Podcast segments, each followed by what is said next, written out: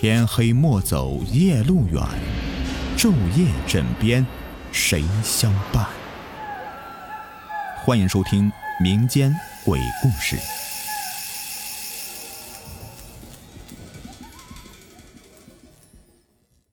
Hello，你们好，我是雨田。今晚的故事呢，是我的姑父啊，在那次喝酒之后给我讲的两个真实的亲身经历，我保证百分之百是真实的。在姑父十七岁的那年夏天，有一天晚上，他和他同村的一个大人拿着矿灯，背着渔网去村外一个小河边打鱼。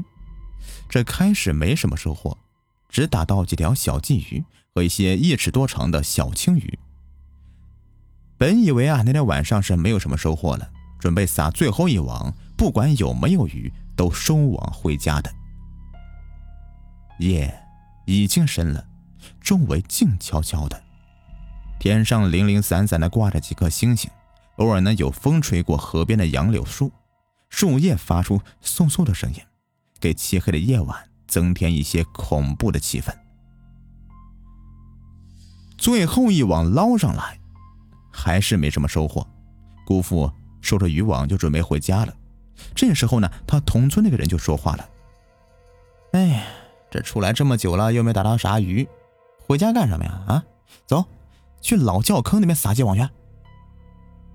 姑父听到要去老窖坑打鱼，不禁的浑身打了一个寒颤。姑父回了一句：“哎，谁都知道那地方邪得很呢，经常有人晚上从那里经过，能看到一些不干净的东西。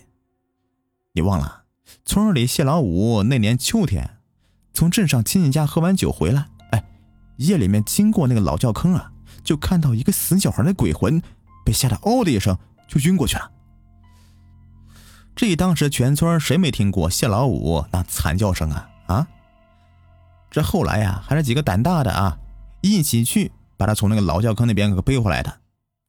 这才几年呢啊，大白天的都没人敢去那儿，我们现在晚上去，不好吧？同村那个人听完后，哈哈大笑了。说姑父的胆子怎么这么小啊？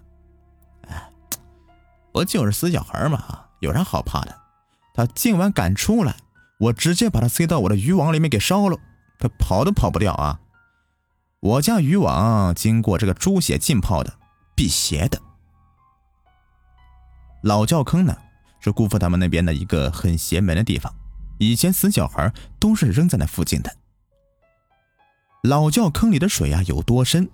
没有人知道，只知道水很凉很凉，每年夏天都会淹死人。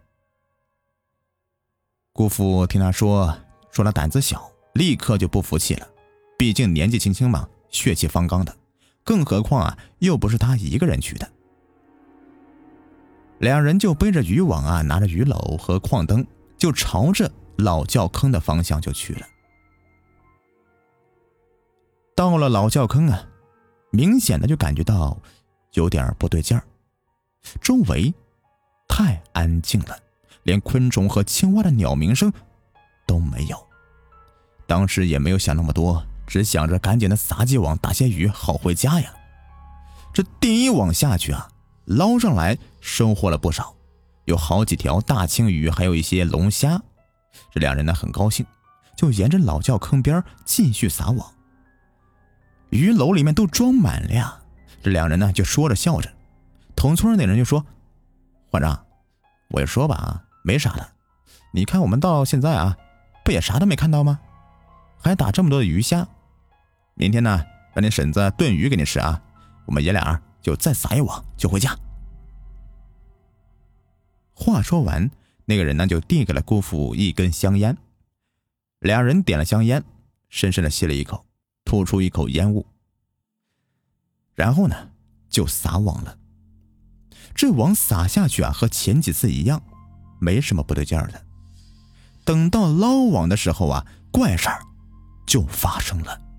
这渔网怎么捞都捞不动，那人就喊姑父帮忙一起捞。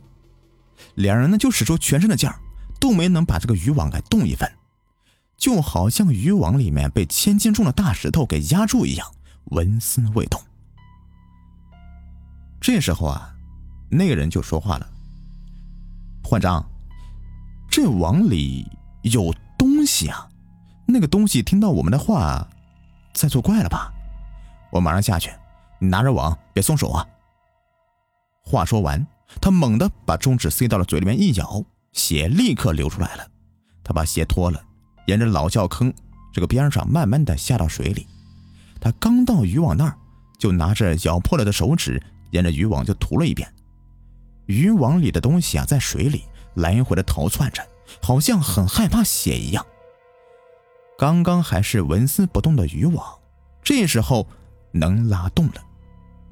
姑父把渔网捞上来一看，里面黑漆漆的一团东西。打开矿灯才看清楚，原来是一个死小孩死小孩在作祟呀！那个人胆子也真的是太大了，我的天哪！他从老窖坑上来以后，什么话也没有说，拿起渔网里的死小孩就往地上摔，嘴里面大骂：“我操你妈的，死了还敢作祟！老子今天呢，把你烧成灰，看你怎么做官！”他把死小孩从地上拿起来之后，重新的放到渔网里，在附近的农田里就近找了一些柴火。用火柴点着了，给烧了。柴火是烧的噼里啪啦的燃烧着，隐约中就听到小孩子凄厉的惨叫声。没过一会儿，就安静了。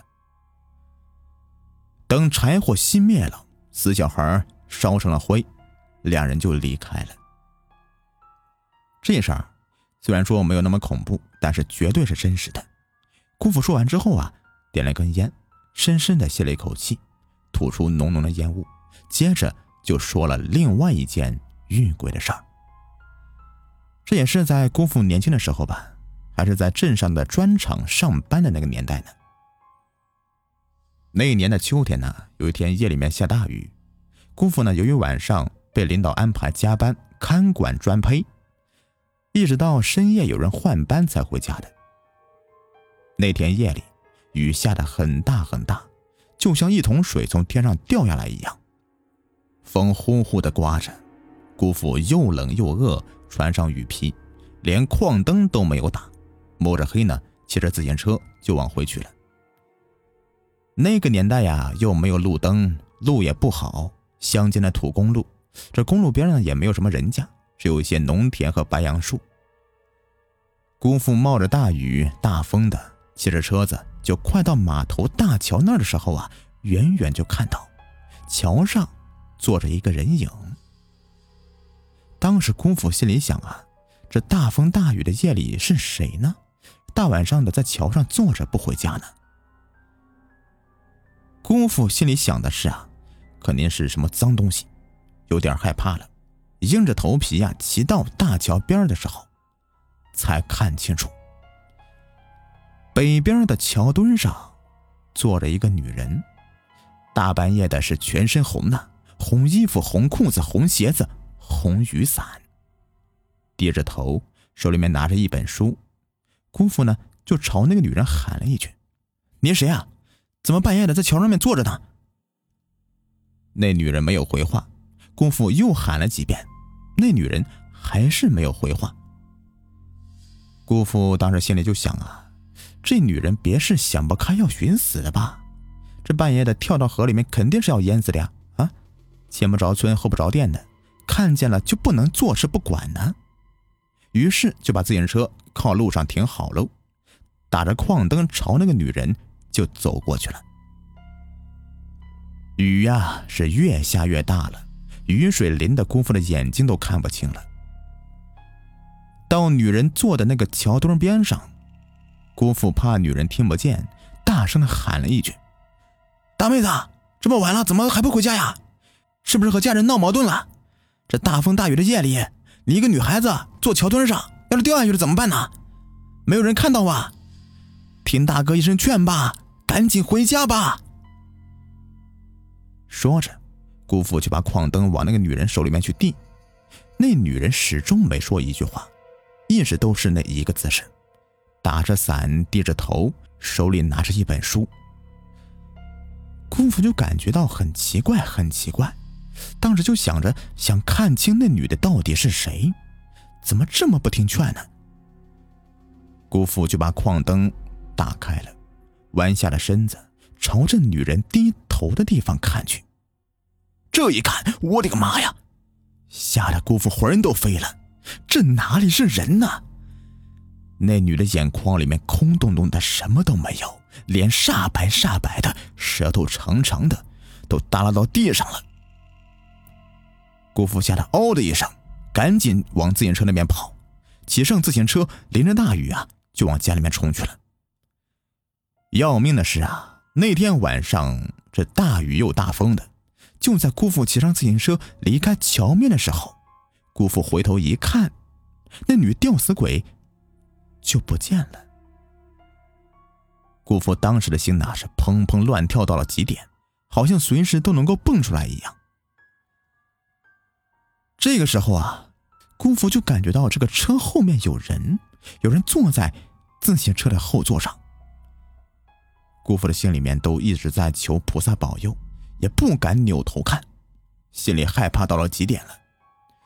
也不知道哪里来的勇气呀，就那样一直骑着自行车，快到码头中间的时候，一瞬间就感觉那个东西离开了。姑父之后啊，就平安的到了家里。我当时听他说到这里呀，心里还在想呢，如果当时换成是我呀，我肯定直接就吓晕过去了。这姑父的胆子还挺大的，敢下来和那个吊死鬼说话呀，而且还朝着那个吊死鬼走去。后来没几天呢，姑父就听说了码头中学那里边有一个女老师因为感情问题而上吊自杀了，死的时候就是穿着红衣服、红裤子、红鞋子，旁边还放着一把红雨伞和一本书。好了，这个故事呢就全部说完了，感谢你们的收听，喜欢的话别忘了订阅、收藏和关注我，也可以去给我专辑打一个十分好评。感谢你们的收听，我们下期再见，拜拜。在节目的最后啊，给您推荐一个卖潮服潮鞋的商家——辉哥潮牌工作室，经营各类鞋子衣服多年了，在业内啊是数一数二的卖家，质量经得起您的考验。有喜欢名牌鞋子衣服的，又不想花太多钱的朋友啊，可以了解一下啊，像什么球鞋啊、运动鞋啊，他这里都有。微信号是幺八八七九四九二七九三。买不买没有关系，进来看看也欢迎。微信号是幺八八七九四九二七九三。